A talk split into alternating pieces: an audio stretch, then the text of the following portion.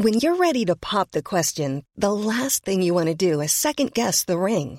At Bluenile.com, you can design a one-of-a-kind ring with the ease and convenience of shopping online. Choose your diamond and setting. When you find the one, you'll get it delivered right to your door. Go to Bluenile.com and use promo code LISTEN to get $50 off your purchase of $500 or more. That's code LISTEN at Bluenile.com for $50 off your purchase. Bluenile.com code LISTEN. Où sont passés Leslie et Kevin Que s'est-il passé dans la nuit du 25 au 26 novembre dernier, date depuis laquelle ils n'ont plus jamais donné signe de vie? L'enquête sur leur disparition progresse. Ce mercredi, un second individu a été placé en garde à vue. Les toutes dernières informations avec notre correspondant à Niort.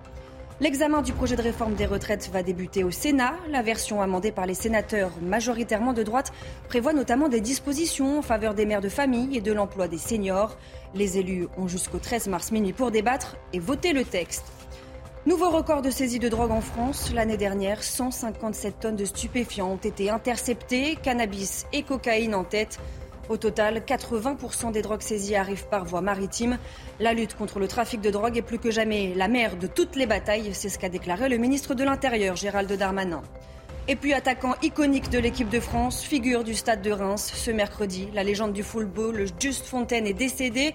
Juste Fontaine avait 89 ans, il emporte avec lui un record inégalé depuis 1958, Coupe du Monde où il a inscrit 13 buts sous le maillot tricolore. Retour sur sa vie et ses performances à la fin de cette édition.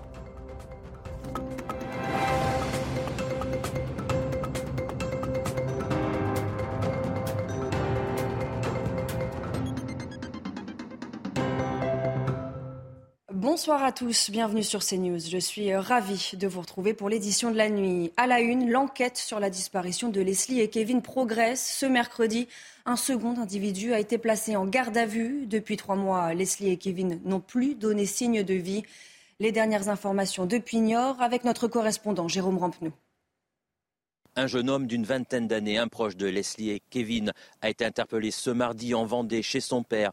C'est chez ce jeune homme hein, qu'ils ont passé leur dernière soirée avant de disparaître dans la nuit du 25 au 26 novembre dernier. Alors il avait participé à aux nombreuses battues organisées par la famille, par les amis, pour essayer de retrouver le jeune couple. Il avait même raconté régulièrement hein, dans les médias comment s'était déroulée cette dernière soirée, mais à chaque fois avec des différences, ce qui a sûrement amené les gendarmes à s'intéresser de plus près à ce jeune homme. Alors sa garde à vue devrait finir dans la matinée de ce jeudi. Il sera présenté dans l'après-midi à un juge d'instruction à Poitiers. Une autre interpellation a eu lieu mercredi dans l'après-midi à La Rochelle. Cette fois, c'est un autre ami du couple qui a été interpellé, mis en garde à vue. C'est un jeune homme qui est connu pour des problèmes liés à des trafics de stupéfiants. Une piste qui intéresse fortement aussi les équipes de gendarmerie. Le procureur devrait donner un peu plus d'informations en fin d'après-midi. À la veille du coup d'envoi dans l'hémicycle du Sénat de l'examen du projet de réforme des retraites, le Parti socialiste dévoile son plan d'action nous serons une opposition déterminée, a déclaré euh, ce mercredi la gauche sénatoriale. Les débats s'annoncent plus apaisés qu'à l'Assemblée. Preuve en est, la réforme a été approuvée en commission en à peine 4 heures de discussion. Tout ce qu'il faut savoir avec Elodie Huchard.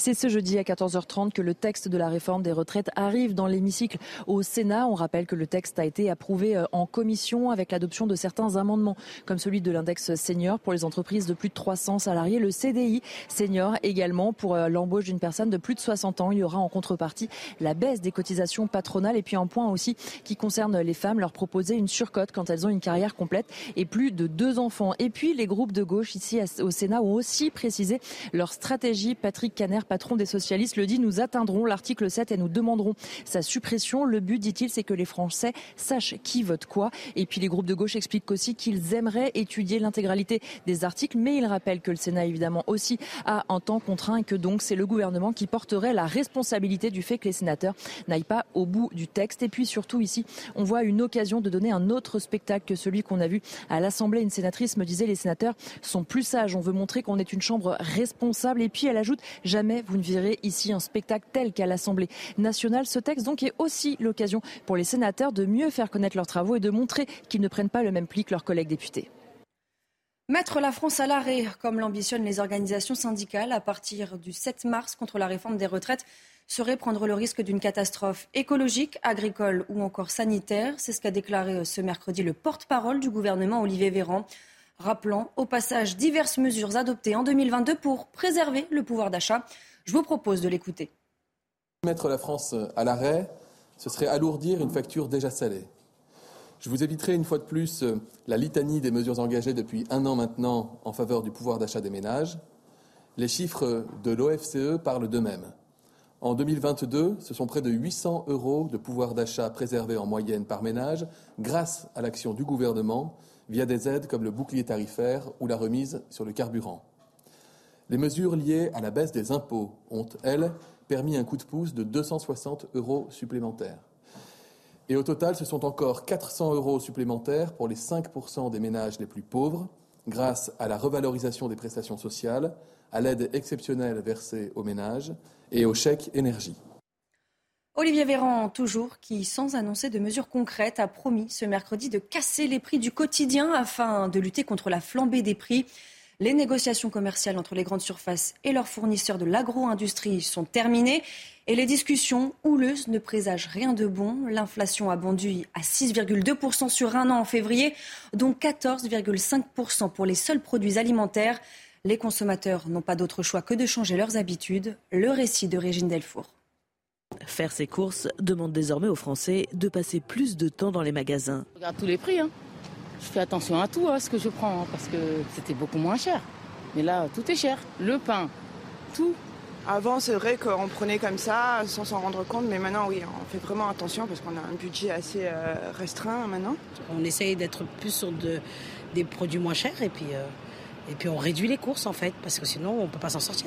Mais les prix des produits alimentaires vont continuer à s'envoler, comme nous le confirme Pascal de Lima, chef économiste CGI Consulting. Avec plus 15% de hausse euh, de prévision à la hausse pour 2023, c'est 510 euros de plus par foyer. Euh, sur un an, hein, sur 2023, qui est prévu. Donc euh, le moral pas très bon non plus. Voilà, 21% sur le sucre, 19% sur les œufs, 30% sur les steaks hachés. Pour lui, l'augmentation des prix des matières premières a une incidence sur l'inflation des produits alimentaires. Mais ce n'est pas l'unique raison. Les industriels accusent des pertes importantes qui sont en fait des ralentissements de profits. Ce ne sont pas vraiment des pertes, c'est que leurs profits ont effectivement un peu baissé. Et donc, ils doivent répercuter leurs prix euh, euh, sur, euh, sur la grande distribution pour nombre d'entre eux. Puis, pas exclure pour certains, certainement, un opportunisme et des effets d'aubaine. Industriels, producteurs et distributeurs sont en pleine négociation. Objectif, trouver un accord concernant les prix affichés dans les supermarchés pour les prochains mois. Autre impact pour euh, le portefeuille des Français. Depuis le 1er mars, les tests de dépistage Covid ne sont plus remboursés à 100% pour la majorité des personnes. Une évolution euh, décidée face à l'amélioration de la situation sanitaire et l'allègement progressif des mesures de réponse à l'épidémie. Le remboursement intégral reste tout de même maintenu pour certaines catégories de personnes, comme par exemple pour les plus âgés. La lutte contre le trafic de drogue est plus que jamais la mère de toutes les batailles. Déclaration de Gérald Darmanin ce mercredi. En 2022, les autorités françaises ont saisi près de 157 tonnes de drogue, un chiffre historique selon Beauvau. Au total, 80% des drogues saisies arrivent par voie maritime. La drogue la plus interceptée reste le cannabis. On voit tout ça dans le détail avec Michael Dos Santos. Avec plus de 128 tonnes, le cannabis arrive en tête des saisies de drogue en 2022. Si la cocaïne arrive loin derrière, avec près de 28 tonnes, son importation inquiète le gouvernement.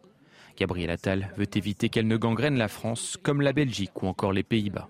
L'objectif des organisations criminelles transnationales est de concurrencer l'État et les institutions et de remplacer l'État de droit par un ordre fondé sur la prédation, le profit et le mépris de la vie humaine.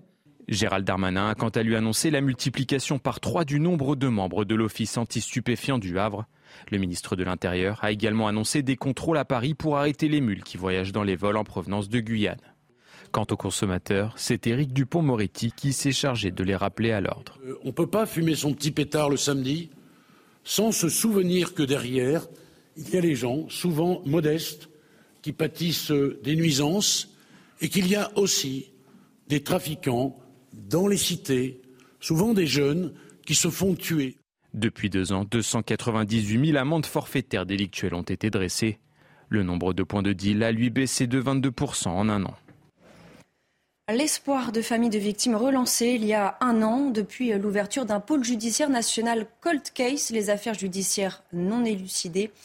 Ça se passe à Nanterre. Alors comment travaille-t-il? Clémence Barbier nous dresse un premier bilan. Depuis un an, le pôle Cold Case, celui des crimes non élucidés, installé au tribunal de Nanterre, examine une centaine de dossiers. En mai dernier, le procureur de Nanterre tire un premier bilan. 107 procédures qui ont été identifiées à partir de diverses sources d'informations, soit bien sûr les transmissions par les autres juridictions, soit les transmissions par des cabinets d'avocats. Ce travail de fourmi a permis d'identifier le meurtrier de Marie-Thérèse Bonfanti, cette livreuse de journaux, disparue il y a 36 ans à Pontcharra dans l'Isère. L'an dernier, le coupable, âgé aujourd'hui de 56 ans, a été mis en examen pour enlèvement, séquestration et meurtre. Quand on voit que la justice reprend euh, les rênes euh, dans une procédure, c'est toujours pour les familles quelque chose d'énorme et qui leur permet de, bah, de tenir. Pour l'avocat de la famille, les nouvelles technologies sont déterminantes pour résoudre ces enquêtes. On ne peut plus parler de dépérissement des preuves, parce qu'aujourd'hui on arrive plus de 36 ans après à, savoir que euh, le crâne qu'on a retrouvé est bien celui de Madame Bonfanti. Donc, on, a des nouvelles méthodes qui nous permettent de faire craquer la personne qui a commis une infraction. Selon le Paul Cold Case, près de 200 dossiers sont non résolus tous les ans. Conséquence de la sécheresse hivernale inédite qui frappe la France dans le Var, certaines communes ont pris la décision de geler toute nouvelle demande de permis de construire et ce pour les cinq prochaines années. La raison, la population déjà trop importante pour les faibles ressources en eau des nappes phréatiques. Reportage sur place de Franck Trivio, le récit de Clémence Barbier. À Montauroux, petit village perché dans les collines du Var, le ciel est gris, mais pas une goutte de pluie. Le département est placé en alerte sécheresse. Le maire a donc pris une décision radicale, la suspension des permis de construire. Une mesure jugée nécessaire par le président de la communauté de communes du pays de Fayence. Il y a des, permis qui ont été délivrés, ceux-là vont, inévitablement avoir une suite.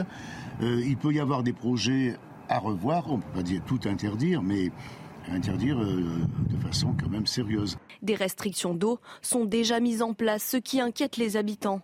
Alors la décision du gel des permis de construire est plutôt bien accueillie bien parce que bon, euh, si on n'arrive déjà pas à alimenter en eau euh, les habitants actuels, euh, pourquoi recréer encore des, constructions? Ils ont délivré des permis de construire à outrance et maintenant où ils se trouvent un peu coincés pour l'eau, ils réagissent un peu tard, je trouve.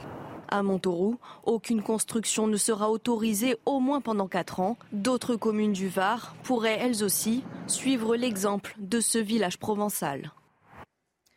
Le salon de l'agriculture est-il devenu une beuverie géante? Les exposants sont presque tous unanimes pour le dire. Certains visiteurs ne font pas que déguster les produits de nos régions, notamment l'alcool. Ils en abusent. Le débit de boissons a été particulièrement important le week-end dernier. Les organisateurs du salon appellent à la raison. Le récit de Thibault Marcheteau. Dans les travées du salon de l'agriculture, on déguste les spécialités de chaque région, avec parfois quelques excès.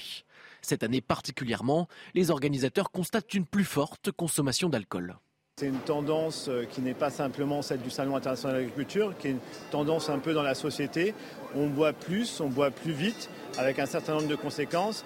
On ne serait pas honnête que de, ne pas le constater au salon. C'est pour ça qu'on va prendre un certain nombre de dispositions, autant en prévention qu'en sanction. Dans un mail adressé aux exposants dimanche dernier, l'organisation appelle les commerçants à adapter certains types de ventes. Nous avons constaté une forte augmentation de ventes de bouteilles qu'ils consomment dans les ailes et de façon déraisonnable. Nous appelons une fois encore à la contribution de tous pour maintenir une ambiance festive et familiale en favorisant la consommation raisonnable d'alcool. Les exposants affirment qu'il y a plusieurs types de clients en fonction des jours de la semaine. Notamment les samedis où c'est beaucoup de, jeunes dans la tranche d'âge 25-35 ans qui viennent pour vraiment consommer et puis faire la fête euh, entre amis. Après, sur des journées comme le dimanche, par exemple, c'est plus, beaucoup plus familial. Oui, c'est sûr qu'il y a eu beaucoup de consommation. Les gens venaient pour, euh, on va dire, boire, et vraiment pour boire. Après, euh, le public qui arrivait par la suite, c'était vraiment pas la même. La session nocturne avait déjà été supprimée en 2015 pour limiter la consommation excessive d'alcool. Il est encore possible de déguster du vin, des spiritueux ou de la bière au salon de l'agriculture la journée, mais avec modération. Cela vous est sans doute arrivé, ces coups de téléphone insistants dans une même journée pour vous vendre un abonnement téléphonique, des fenêtres ou encore une assurance. Eh bien, cette nouvelle va sûrement vous soulager. Depuis ce mercredi, le démarchage téléphonique est bien plus encadré. Près de Saint-Malo, Michael Chailloux a rencontré un retraité qui note tous les coups de fil de démarcheurs qu'il reçoit. Reportage. L'histoire débute en 2019, en plein Covid. Ne pouvant plus sortir de chez lui, cet ancien syndicaliste à la retraite est surpris par le nombre de coups de fil reçus pour du démarchage téléphonique. Il note systématiquement le numéro d'appel. Je compte depuis mai 2019 et aujourd'hui sur 1800 et des poussières. Ça fait bien une moyenne de deux par jour, en gros. Thématique préférée des démarcheurs, les mutuelles, la formation ou encore la rénovation de l'habitat, boostée par les coups de pouce financiers de l'État. Depuis aujourd'hui, les horaires d'appel sont encadrés et un démarcheur ne peut appeler la même personne plus de quatre fois en un mois. Tout cela est insuffisant pour cette association de consommateurs qu'il faudrait surtout, c'est interdire les appels pour, euh, avec un soutien soi-disant de DF ou du gouvernement ou de. Non, ça, il faudrait que ce soit absolument euh, supprimé. C'est deux, trois fois par jour, euh, c'est du harcèlement. Il existe bien le site Blocktel où l'on peut s'inscrire pour éviter le démarchage téléphonique, même en provenance de l'étranger, mais il n'est pas un rempart efficace, estiment ces bénévoles de la CLCV qui ont recueilli plusieurs témoignages en ce sens. Il restera à jamais comme le premier numéro 9 français. Ce mercredi, la légende du football, Juste Fontaine, s'est éteinte. L'attaquant tricolore est entré dans l'histoire avec ses 13 buts inscrits en une Coupe du Monde. C'était en 1958, un record toujours inégalé. Juste Fontaine avait 89 ans. Retour sur sa belle et longue carrière avec Guillaume Petzac. Un seul chiffre suffit à résumer son génie. 13, comme le nombre de buts inscrits par Juste Fontaine lors de la Coupe du Monde 58. En Suède, son record jamais égalé a permis à Justo de se faire un nom. Débarqué en France en 53, c'est avec l'OGC Nice que le natif de Marrakech devient champion de France trois ans plus tard avant de rejoindre Reims pour tenter de faire oublier Raymond Coppa, parti au Real Madrid. Deux fois meilleur buteur du championnat, il remporte trois autres titres de champion avec le club rémois. Au total, il dispute 200 matchs en première division pour 165 réalisations. Meilleur buteur de la Coupe d'Europe des clubs champions en 59, il mène le stade de Reims jusqu'à la finale, perdue face au Real de Di Stefano et Coppa. Coppa, avec qui il forme le duo mythique des années 50 sous le maillot bleu. Lui driblait, moi je marquais. Il me donnait des passes décisives. Avec ses 13 buts en Coupe du Monde, tous inscrits lors de la même édition, Juste Fontaine est encore à ce jour le quatrième meilleur buteur de tous les temps de la compétition. Après une carrière stoppée prématurément pour cause de blessures, Justo prend furtivement les rênes de la sélection avant d'atterrir sur le banc du Paris Saint-Germain qu'il fait accéder à la première division. Récompensé de l'ordre du mérite par la FIFA et nommé officier de la Légion d'honneur, Juste Fontaine a laissé son empreinte dans l'histoire de son sport. Bien avant Papin, Trezeguet ou Henri, il restera à jamais comme le premier grand numéro 9 français. La Fédération française de football a d'ailleurs annoncé euh, qu'une minute de silence serait observée sur tous les terrains ce week-end dans sa mémoire. Du sport toujours et la douche froide pour Marseille. C'est tout de suite dans le JT Sport.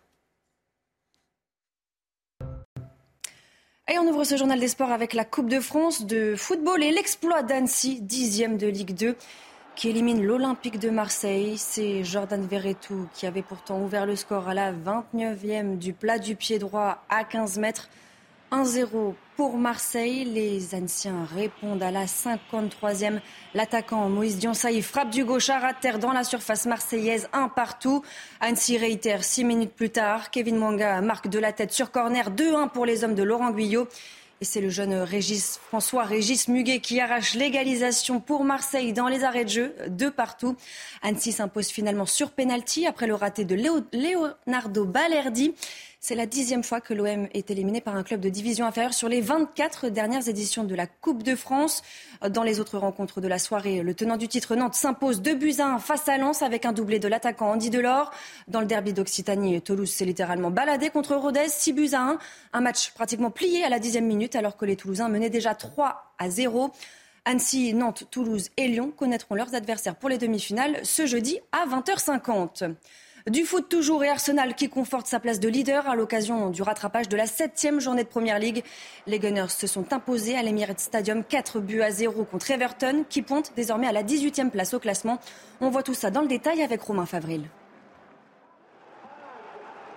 En pénétrant sur la pelouse de l'Emirates, les Gunners le savent, ce match ils doivent le gagner pour distancer Manchester City dans la course au titre et obtenir un joker d'avance.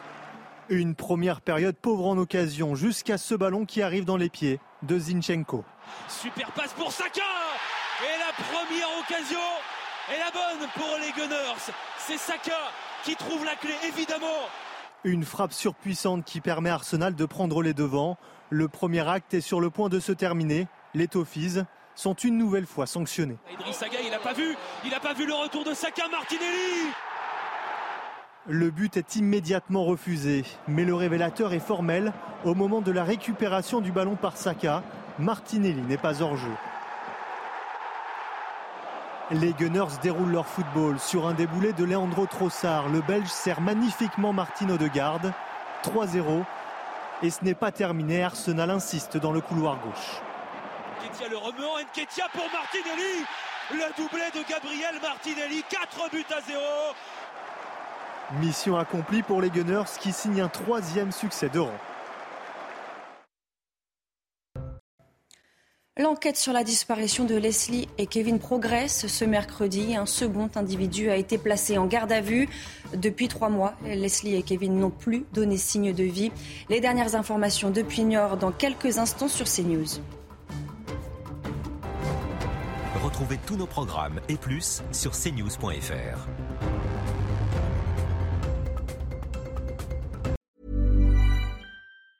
Hey, it's Danny Pellegrino from Everything Iconic. Ready to upgrade your style game without blowing your budget? Check out Quince. They've got all the good stuff shirts and polos, activewear, and fine leather goods, all at 50 to 80% less than other high end brands.